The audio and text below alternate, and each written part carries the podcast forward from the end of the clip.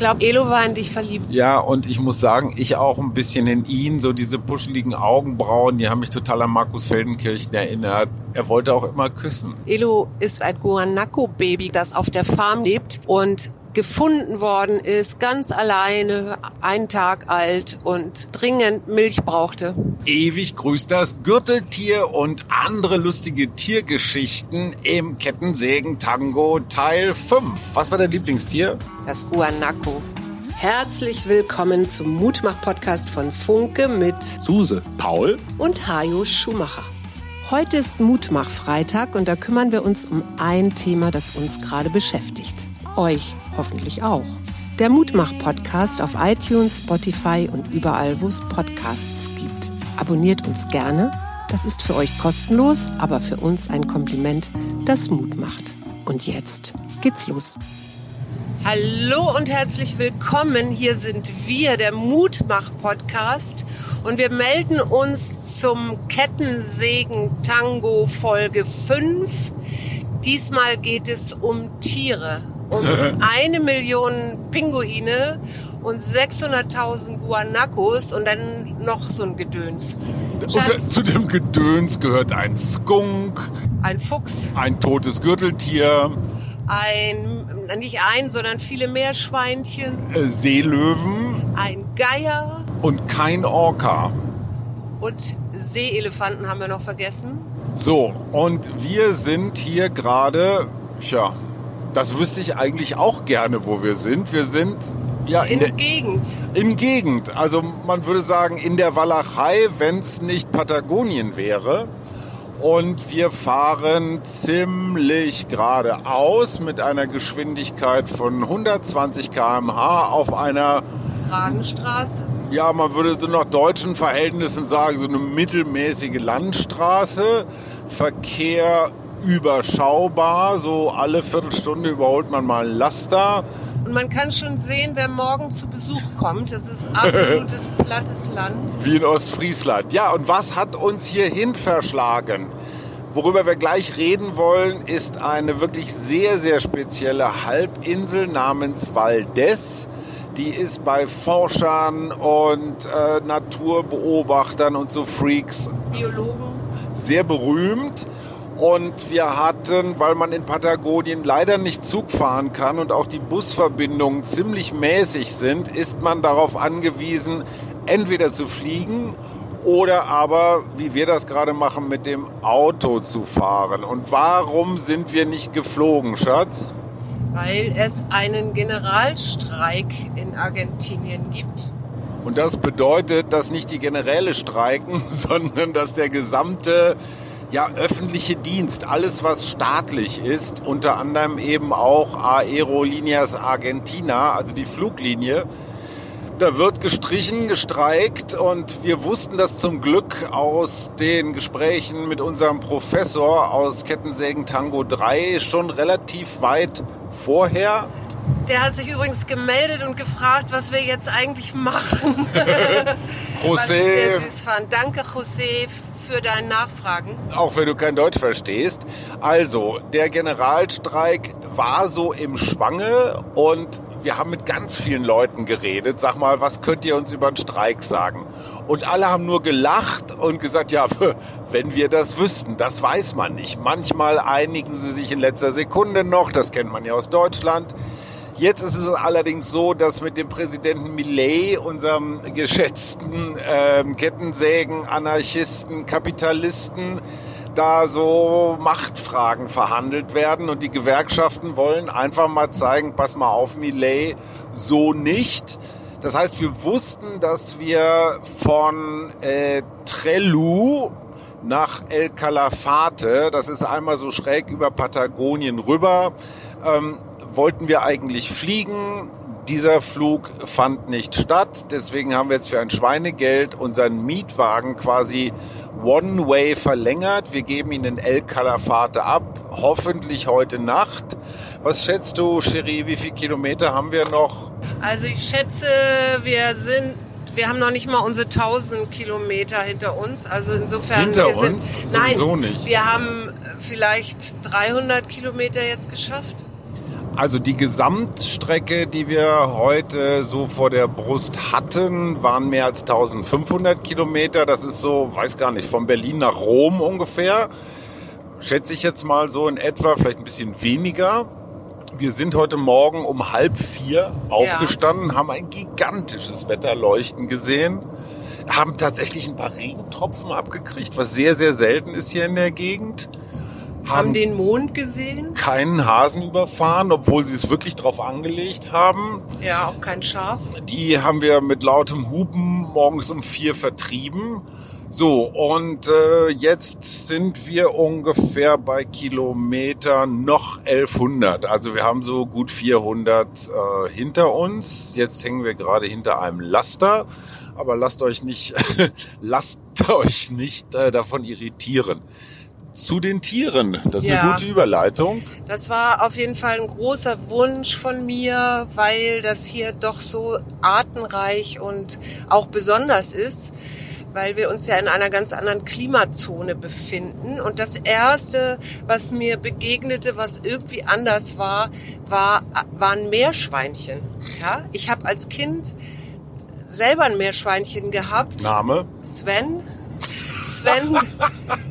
Sven war aber eine Svenja, was sich dann irgendwie rausstellte, nachdem ich das meinen Sven mit einem anderen Meerschweinchen in einen Stall gesetzt hatte und mich wunderte, dass mein Sven immer weglief und das andere immer hinterher und rauf als ich dann, als wir dann aus dem Urlaub wieder kamen, gab oh, da es sind Guanacos. Fellverluste, genau. Und Vier, fünf Guanacos, die über einen Zaun springen, Entschuldigung. Genau, und diese kleinen Meerschweinchen, die leben hier wild und ich bin ein paar begegnet, also auch mit Kindchen und die rennen dann mal eben so über den Weg und das andere waren Hasen, also ohne Ende Hasen mit schönen großen langen Ohren, die auch überall sitzen, inklusive dem berühmt-berüchtigten Pampashasen das ist eine ganz eigene Spezialität. Müsst ihr mal gucken, wenn wir ein, noch ein Bild finden oder einen Hasen sehen. So einen Pampashasen machen wir natürlich ein Foto, aber guckt euch das mal an.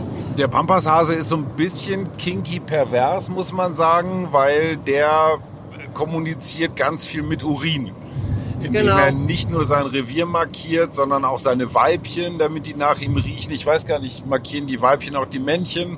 Keine Ahnung. Also das ist auf jeden Fall deren Ausdrucksmittel. Wir haben uns was gegönnt. Und zwar auf dieser Halbinsel Valdez. Die ist auch deswegen so besonders, die ragt, naja, wie so eine Beule ins Meer rein. Das ist ein Naturschutzgebiet, also man muss auch Eintritt bezahlen. Man kommt da nicht einfach so rein. Es gibt keine Campingplätze, keine Hotels. Es gibt nur so die klassische Gravel Road, man würde sagen Schotterstraße, die in einer naja, also unser schraddeliger Fiat, den wir hier fahren, der kam da gerade noch zurecht. Und, Viel schlimmer hätte es nicht sein dürfen. Und es gibt ein, Or ein kleines Örtchen, aber das ist dann auch schon alles. Und dann gibt es noch ein paar Ranger, die aufpassen, dass man ja nicht die Straßen verlässt und da wild durch die Pampa läuft, äh, sondern dass man sich an die vorgeschriebenen Hotspots oder Viewpoints hält. So, und Valdez ist deswegen auch gerade beim Meeresbiologen so geschätzt, weil sich da verschiedene Strömungen treffen und da gibt es ein sehr krill und wie heißt das Zeug, was Wale immer planktonreiches Plankton. Wasser. Gleichzeitig ganz, ganz wenig Menschen, ganz, ganz wenig Schiffsrouten, die da lang gehen. Und ich habe noch nie in meinem Leben einen so plastikfreien Strand gesehen. Nee, ich auch nicht. Kein Eimer, kein Flipflop, keine Plastiktüte, also nichts, wirklich nichts. Sensationell. Und ich habe auch noch nie so viele, also Strauße haben wir noch gesehen und Guanacos, da kommen wir gleich noch drauf. Aber ich habe noch nie so viele Seeelefanten Seerobben und Seelöwen gesehen wie dort. Und Pinguine. Gestern waren wir in der Pinguinkolonie. Da waren schätzungsweise gerade nur 600.000 ungefähr. Zur Hochzeit im Februar, also in ein paar Wochen, sind es bis zu einer Million. Ja, und zwar ist es so mit den Pinguinen, die kommen immer äh, im September und zuerst kommen die Bändchen. Und die sind monogam, diese Pinguine. Und die Männchen bereiten das Nest, das ist auch jedes Jahr das gleiche Nest. Also Nest ist vielleicht ein bisschen viel gesagt, es sind unter so Dornensträuchern so Mulden, wo die drin sitzen. Also Dornenstrauch ist natürlich ganz schlau, weil da piekst man sich, wenn man da reinfassen will. Und da legen die ihre Eier ab. Dann kommen die Weibchen und nun gibt es ja auch noch Jungtiere vom letzten Jahr und die bleiben noch auf hoher See und ähm, fressen dort und die kommen dann im Februar dazu. Das heißt, dann gibt es eine riesengroße Kolonie so lange, bis die jungen Vögel, also die Babys sozusagen, groß genug und stark genug sind, damit die mit rausschwimmen können, weil Pinguine die andere Zeit im Jahr, wenn sie sich nicht paaren, tatsächlich nur im Wasser leben. Das heißt, es war so eine Art Sommerhauskolonie und es ist wirklich irre. Man muss mal dazu sagen, dass die Natur einfach auch schlau ist. Diese Dornenbüsche machen den Pinguinen nicht viel aus. Fun Fact am Rande, eine, Amerik nee, eine japanische ähm, Sportartikelfirma wollte sich da mal irgendwie einkaufen, ja. weil nämlich Pinguinhaut als ideal für Golfhandschuhe gilt. Dieses Schicksal ist den Pinguinen erspart geblieben, als Golfhandschuh zu enden. Auch deswegen, weil es da eine Estancia, also eine Farm gibt. Und diese Farm hat genau acht Betten. Ja. Und diese Farm ist seit drei Generationen, fünf, fünf Generationen in Familienbesitz. Und das heißt also, das Naturschutzgebiet ist eigentlich Privatgelände. So, so richtig klar wird mir das nicht mit den Eigentumsverhältnissen, aber es sind auch noch andere Farmen da, muss man dazu sagen. Schon ne? richtig, aber die Pinguine, die Seeelefanten und äh, das, das ganze Viehzeugs, was da lebt, lebt praktisch an Stränden, die zu dieser Farm gehören. Und die lassen sich das natürlich fürstlichst bezahlen. Wir haben mehrfach heulend uns in den Schlaf begeben, haben gesagt, machen wir es, machen wir es nicht. Suse hat völlig recht. Die sagt, wir kommen ja einmal im Leben hin. Wir haben uns diesen Trip ja auch zu unserem gemeinsamen 60. Geburtstag in den nächsten Wochen geschenkt. Und ich bereue ehrlich gesagt keinen Cent. Äh, man muss sich das vorstellen wie so ein All-Inclusive-Angebot. Also man hat Übernachtung, man hat sämtliche Mahlzeiten und vor allen Dingen hat man privat geführte Exkursionen. Man fährt also mit so einem ollen Defender, was eines meiner Lieblingsautos ist. Ich gestehe, nicht sehr bequem, aber für diese Gegend wie gemacht. Zu diesen Spots, die auf Privatgelände liegen, also da würde man jetzt als Tagestourist gar nicht hinkommen. Sagen wir mal so, wenn man hinfahren würde, man müsste mal hier und da ein Gatter aufmachen. Also man, man, man würde Hausfriedensbruch oder Landfriedensbruch begehen, aber es würde wahrscheinlich niemand schießen oder so. Nee. Aber es ist einfach kein Mensch da. Nee. Du bist ganz alleine auf dieser Halbinsel, Suse, und jetzt bitte lass uns teilhaben an deinen Gefühlen. Mit den Viechern. Ähm, ja, ich hatte gemischte Gefühle. Wir waren, wir waren an einem Strand oder an, in einer Ecke, wo die Seeelefantenkühe in kleinen Grüppchen, die sind nämlich eigentlich relativ aggressiv und mögen gar nicht so gerne Gesellschaft, sind eher so eigenbrötlerisch, aber wenn die dann ihre Kälber haben, dann lassen sie sich auch mal zusammen in einem Grüppchen irgendwo nieder. Und das, was mich aber viel mehr bewegt hat, ist, dass an diesem Strand ganz, ganz viele verendete Tiere lagen. Und äh, unser Guide hat dann erklärt, ja, das ist der Vogelvirus gewesen. Und ich erinnere mich auch noch, dass es eine Meldung gab, dass ganz viele Robben an diesem Vogelvirus gestorben sind. Also Und insbesondere die Jungtiere. Die ne? Jungtiere, die, genau. Die Älteren konnten wohl mit diesem Vogelgrippevirus ich glaube, das ist, ist SARS, oder? Ist das SARS? Das weiß ich nicht. Der hat irgendwie einen anderen Namen. Der Egal, hat auf jeden Fall. Haarnamen. H, Ach so, ja, H, H, N, irgendwas mit fünf. Wir erinnern uns, das war die letzte große, äh, es war keine ganze Pandemie, aber dann doch äh, so, so ein weltweiter Virus, als gerade asiatische Menschen ganz viel mit Mundschutz rumgelaufen sind vor Corona. Es muss so Mitte der Nullerjahre gewesen sein. Ich glaube, es gab sogar noch einen danach, aber egal, auf jeden Fall, ihr müsst euch einfach vorstellen, da liegen Knochen, Ähm, da liegt noch Fell, das so langsam in der Sonne vertrocknet. Das stinkt auch noch. Es sind richtig so mumifizierte Leichen.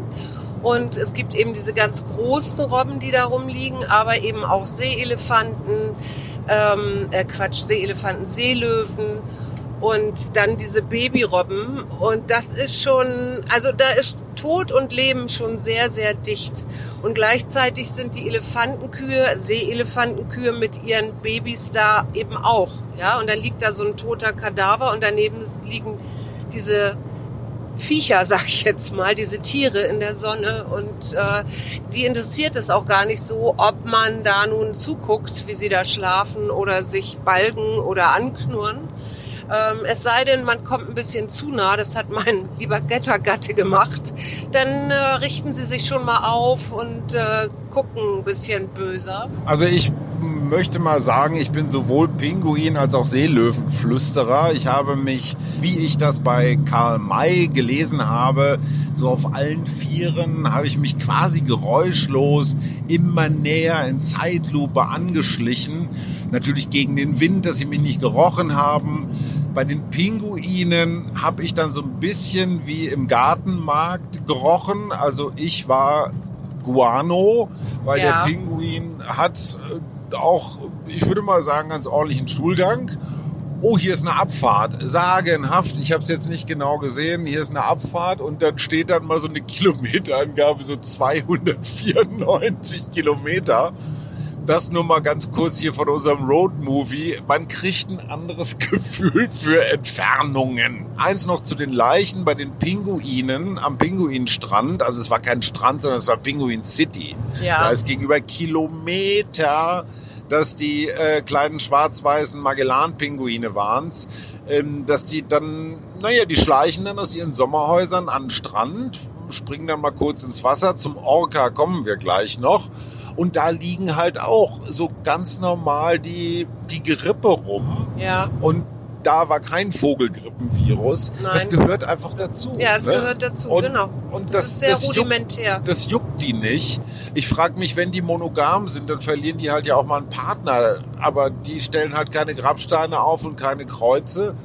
Ähm, aber fand Tiere ich auch trauern auch. Das weiß man inzwischen auch. Also insofern, aber diese Pinguine, ihr müsst euch einfach vorstellen, überall, ihr habt diese Grasbüschel oder diese Kratzbüschel Büsche, sage ich jetzt mal.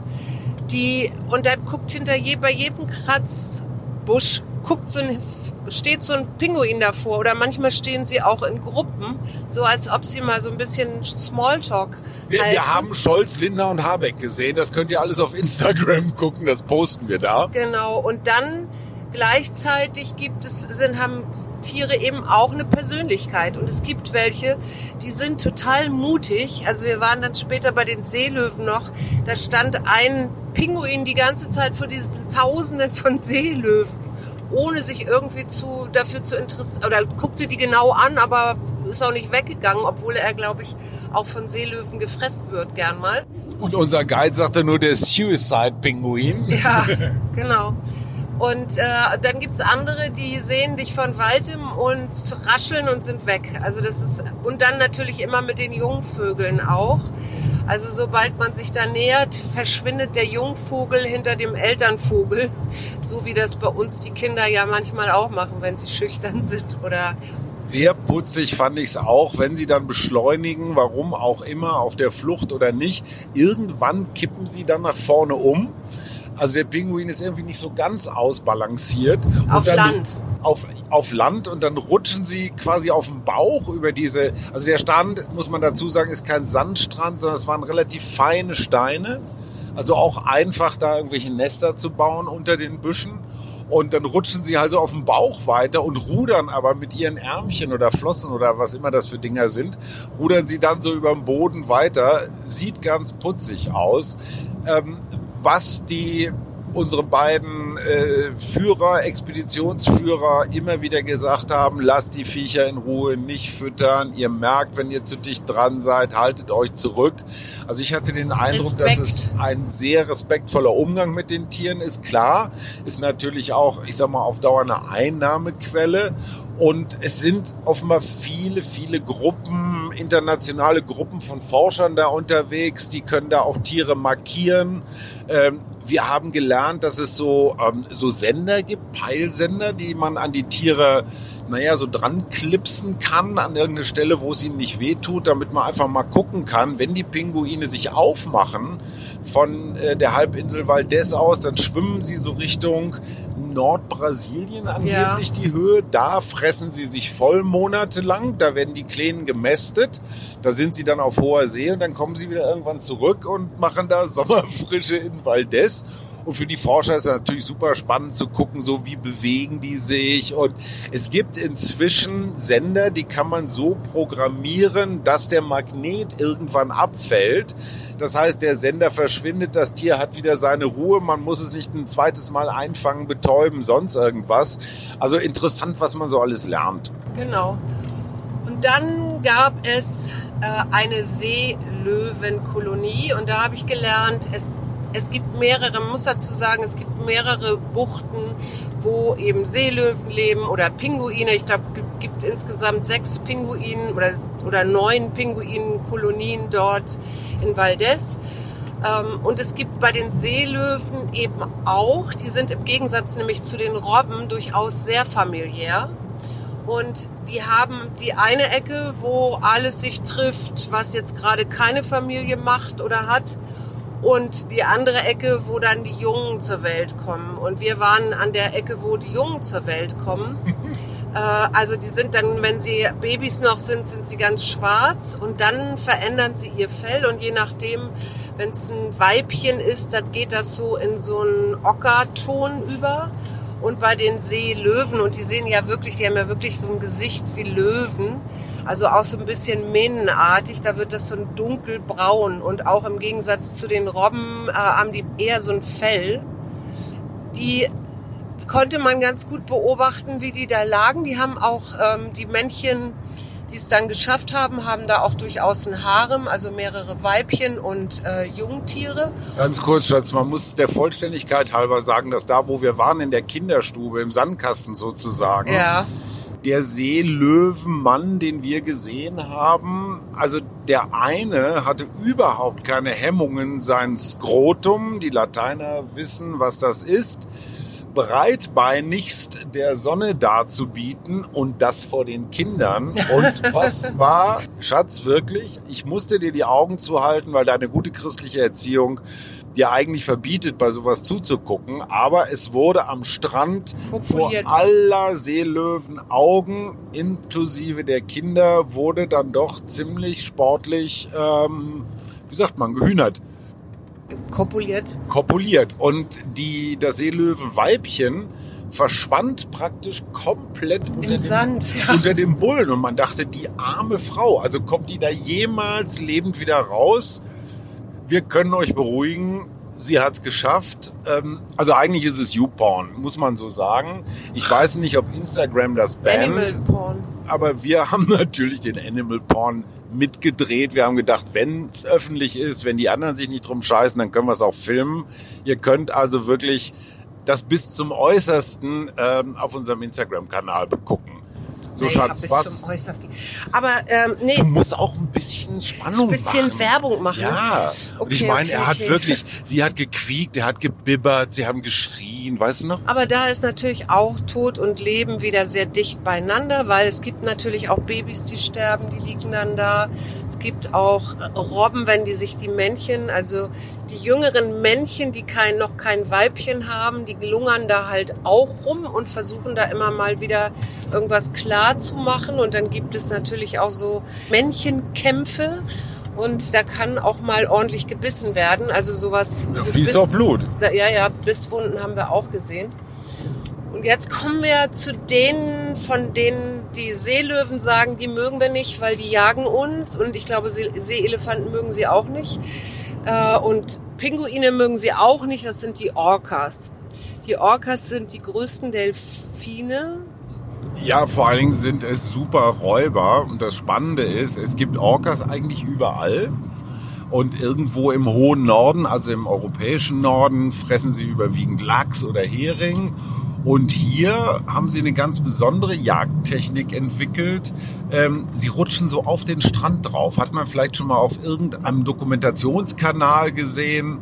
Die, äh, die nehmen richtig so Anlauf. Dann sieht man diese schwarze Flosse so äh, ganz kurz mal und dann und dann rutschen sie richtig auf diesen steinigen, also feinsteinigen Sand und versuchen dabei Robben, Seehunde, Seelöwen, Pinguine, wer Alles, immer was da. sie erwischen können. Naja, alles, was sich gerade ins Wasser traut. Ne? Und die Erfolgsquote ist jetzt nicht so riesengroß. Ne? Ja, vor allen Dingen müssen sie ja wieder vom, vom Strand runterkommen. Ja, also ja? es ist ein Also- extrem hoher Energiebedarf fürs Jagen und äh, ja, das ist das Einzige, was wir nicht gesehen haben und es hat so eine ganz eigene, sehr brutale Ästhetik, ähm, weil der Orca ist ja schwarz und weiß und wenn der dann irgendeine Robbe zum Beispiel sich äh, geschnappt hat, dann läuft das rote Robbenblut über das Weiße und das, das ergibt zusammen einen so unglaublich faszinierenden, aber natürlich auch super brutalen Kontrast, wo man sich denkt, Heidewitzka, diese Natur ne, ist auch echt brutal. Ja, klar. Sollen wir auf Land? Ja, wir sollen auf Land. Jetzt kommen wir zu einer Tierart, die mich besonders fasziniert hat. Das ist das Guanaco. Das sieht man hier auch überall. Das, wir würden sagen Lama, aber es ist eine eigene Spezie, die den Kamelen zugeordnet wird. Es sieht auch so ein bisschen kamelig aus, also mit einem sehr kleinen Kopf und mit so einem rot-braunen Fell, teilweise weiß. Der Kopf ist schwarz. Es hat was Lama-artiges. Es hat was Lama-artiges. Es ist auch, man, die, man kann die auch kreuzen, also Alpaka und Lama und Guanaco. Ähm, und die laufen hier auch wild rum in kleinen Familienbanden. Und ähm, das Spannende war am ersten, am ersten Tag, als wir hier gelandet sind und so ein bisschen rumgelaufen sind, da hörte man erst so ein ganz und ich dachte, huch, was ist das? Und dann guckte ich so, und das ist ja hier wirklich relativ flach. Und oben auf so, einer, auf so einem kleinen Hügel stand ein Tier und schaute mich an. Und machte immer wieder dieses Geräusch. Und dann habe ich gedacht, ha, hat der irgendwas verloren? Oder ist der einsam? Oder, sowas? Handy-Akku alle. Genau, ich habe dann gelernt, dass die, also dass das der ähm, Hengst war, also das Männchen, das, die sind nämlich sehr to- territorial, das heißt, die verteidigen da ihr Revier und Revier und der wollte sagen, stopp mal, du bist jetzt hier in meinem Revier drin. Und dann ein bisschen später tauchten nämlich auch weibliche Tiere und Kinder auf. Und die sind insofern interessant, weil die sind auch durchaus zutraulich. Äh, man nimmt an, dass die vor 3000 Jahren vor Christus schon domestiziert worden sind von den hier wohnenden ähm, Indigenen. Und was hat dich an denen so fast selber fasziniert, Hajo? Also erstens mal sehen sie tendenziell nett aus. Ja. Also sind, ne, es gibt ja so Tiere, wo man sich denkt, äh, die sind doof oder gucken böse oder so. Also die sind freundlich, neugierig und nicht weiter böse. Es gab mal angeblich bis zu 50 Millionen von denen in Südamerika. Jetzt gibt's noch 600.000. Die sind wegen ihres Fells gejagt worden und äh, gelten aber jetzt nicht als bedrohte Tierart. Naja, und die Schafe, ne? Also, da, dazu kommen wir gleich. Lass uns Okay. einmal kurz die Guanacos abfeiern.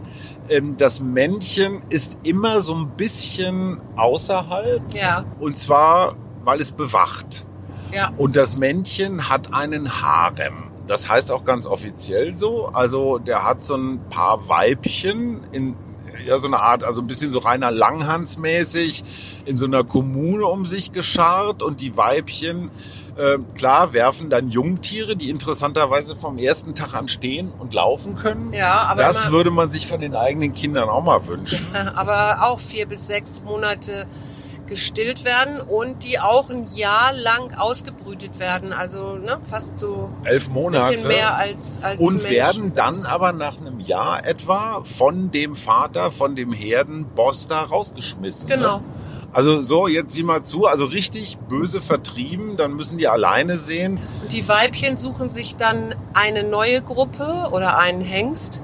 Und die Männchen, die Jungen, die schließen sich erstmal so wie Halbstarke zusammen und haben da immer Burschenschaften, wieder... Guanaco Burschenschaften. Sag, wie es ist. Ja, Peter, Kurt, äh, wir, wir sehen dich. und haben da dann immer auch so Revierkämpfe. Also wer ist der Stärkste? Ne? Wer kriegt das erste junge Weibchen ab?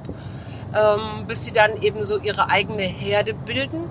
Und irgendwann, wenn sie dann schon echt alt sind, dann kann es passieren, dass da so ein nächster Jungspund kommt, der, der ihnen dann die Herde stre- streitig macht. So, Thilo Sarrazin, Gerhard Schröder, Hans-Georg Maaßen, ne? alte Männer, einsam, die durch die Wüste oder genau. durch die Pampa irren. Äh, also Guanacos sind eigentlich so die Menschen unter den Tieren. Viele, viele Parallelen. Ähm, und jetzt zu den Schafen.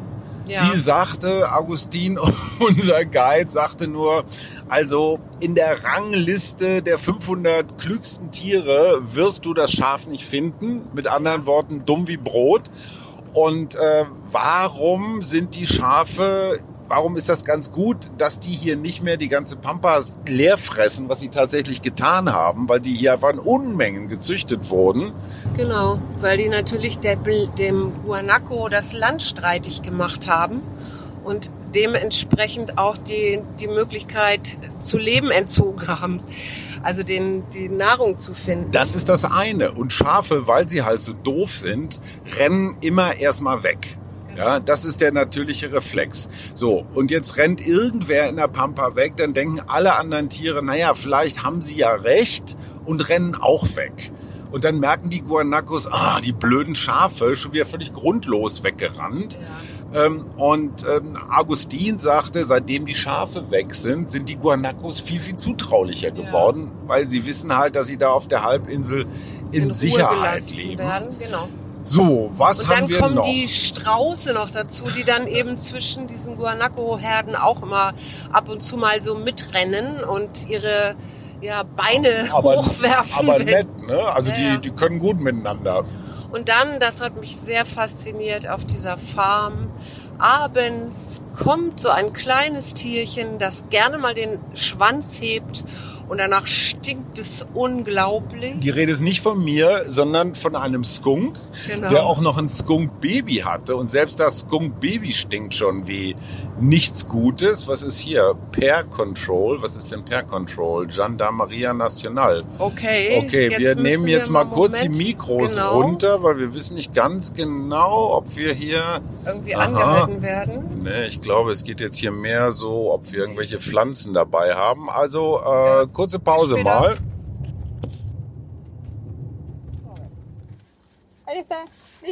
Sie. Gracias. Gracias. So, das war ein Polizeiposten, eine sehr nette Polizistin, mittelalt, sprechen alle nur Spanisch hier. Inzwischen finden wir uns ganz gut zurecht. Sehr lustig, sie wollte wissen den Namen der Versicherung unseres Mietwagens.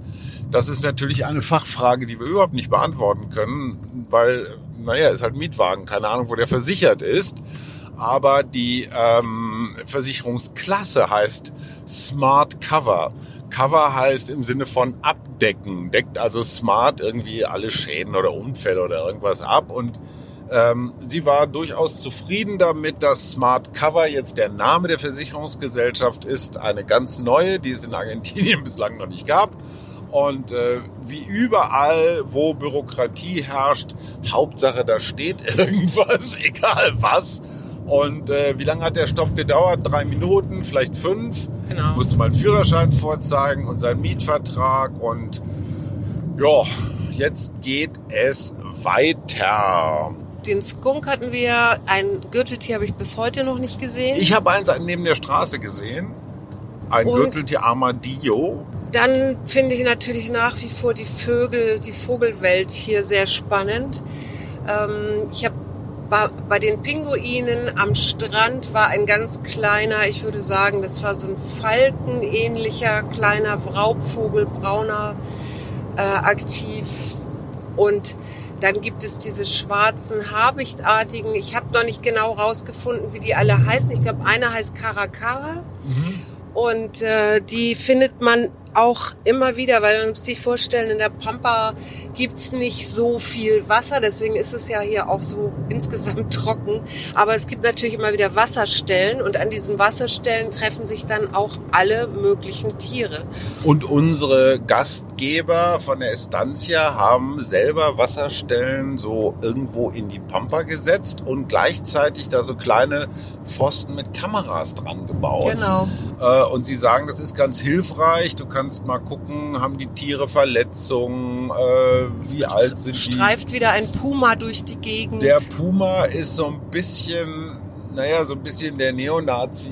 Äh, der ist, den fürchten alle Ja. und äh, der hat, glaube ich, auch keine natürlichen Feinde. nee. Und von, vom Guanaco bis zum Gürteltier, ich glaube, das Stinktier hat auch keine natürlichen Feinde, weil alle da Reis ausnehmen.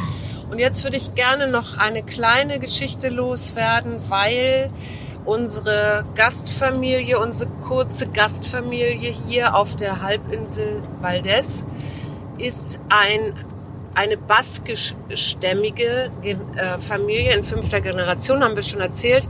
Der Urgroßvater ist in Buenos Aires angekommen Er kommt aus Biarritz, also Genau. aus der Gegend um Biarritz. Und hatte nichts auf der Tasche, hat dann gearbeitet und sich Schafe gekauft und ist mit diesen Schafen von Buenos Aires bis dort nach unten, Das sind so Mit- 1500 Kilometer. hat er diese Schafsherde vor sich hergetrieben und hat dort eine Farm gegründet. Man muss immer dazu sagen, mit nichts. Ne? Nichts, also der ja. hatte halt dabei, was man so dabei haben konnte. Ein bisschen Werkzeug, nicht viel Geld. Und als er starb, hat er seinen zehn Kindern jeweils eine Farm hinterlassen. Also man kann sich vorstellen, wie so ein baskischer Bauer, der, naja, da in, in den Pyrenäen auch nicht viel hatte, mit wie viel Fleiß und wie viel Ausdauer und auch echt Härte und Zähigkeit, ähm, die da so äh, zugange waren. Ne? Ja, und, nachdem dieses wir jetzt eine deutsche und eine englische Einwandererfamilie hatten, haben wir jetzt auch noch eine baskische dazu gekriegt. Genau. Und einen Italiener, einen italienischstämmigen hatten wir ja auch schon, unseren Professor. Ja, ihr Lieben, das war es erstmal von den Tieren soweit. Einen Fuchs haben wir noch gesehen, genau. Es gibt hier auch Füchse. Ähm, Schwalben, ein? Schwalben, die bei uns direkt unterm Dach wohnten. Extrem und angenehm wenig so Viehzeugs, ne? Also so Krabbelzeug, so keine, nicht viele Insekten. Ja klar, hier mal eine Mücke, da mal eine Fliege, da mal ein Käfer, aber nichts, was so nervt. Ja, es gibt auch Skorpione äh, und auch Schlangen, aber nicht so viele und die hauen ja meistens von alleine ab. Wir danken euch ganz herzlich, dass ihr uns eine Stunde lang, naja nicht ganz, aber so knapp 100 Kilometer lang unterhalten habt. Wir sind jetzt hier, glaube ich, in Komodoro oder so Wieso Haben, ähnlich. sie unter, haben sie uns unterhalten? Das verstehe ich jetzt nicht. Naja, wir hatten was zu tun. Ach so, Und weil du wir jetzt konntest mal ja, ich konnte deiner Streitsucht nicht folgen. Und Gott sei Dank. wir haben jetzt mal Ich eine ja Stunde von lang dir erst reden, aber egal. so getan, als wäre das hier alles total harmonisch. Nein, ich hoffe, wir haben euch äh, erfreut mit unseren Tiergeschichten. Das ist ja nicht für jedermann was. Nächstes Mal werden wir wieder was Neues finden, worüber wir sprechen können. Ich bin auf jeden Fall sehr, sehr angetan von diesem Land und den, diesen wirklich sehr netten Menschen und diesen vielen unterschiedlichen Geschichten, die uns hier begegnen. Ja, und jetzt sind wir auf der Suche nach, naja, sowas wie dem Kontinuum unserer Reise. Die letzte Folge Nummer vier haben wir ja, glaube ich, äh, haben wir die auch aus einer Tankstelle aufgenommen? Nee, das war der vorletzte Montag, ähm, Genau. weil die Tanke als einzige, guck mal, die Islas Malvinas, die Malvinen sind nur noch 962 Kilometer Das entfernt. ist ja nix. Wir sind auf einem guten Weg und suchen jetzt mal eine Tanke, weil das gilt auch so als Grundregel. Ein bisschen so wie Pinkeln, wann immer eine Möglichkeit besteht, einfach mal nutzen. Und hier ist schon eine, da steht ein großes X. Die sieht ganz gut aus. Vielleicht haben die auch Kaffee. Da werden wir jetzt mal einkehren. Hier ist es Ortszeit gleich elf. Das heißt, wir sind schon seit siebeneinhalb Stunden auf den Beinen beziehungsweise nicht auf den Beinen und haben nur noch ungefähr 1040 Kilometer vor uns und sind vielleicht dann vor Sonnenuntergang auch in El Calafate. Bis dahin, ihr Lieben, wir hören Liebe uns im Kettensägen-Tango Nummer 6 und tschüss.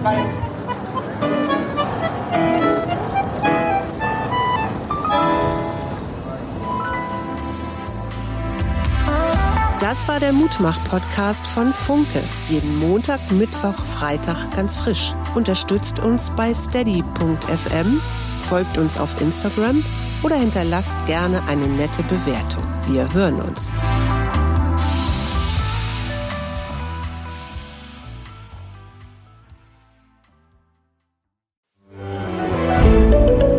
Ein Podcast von Funke.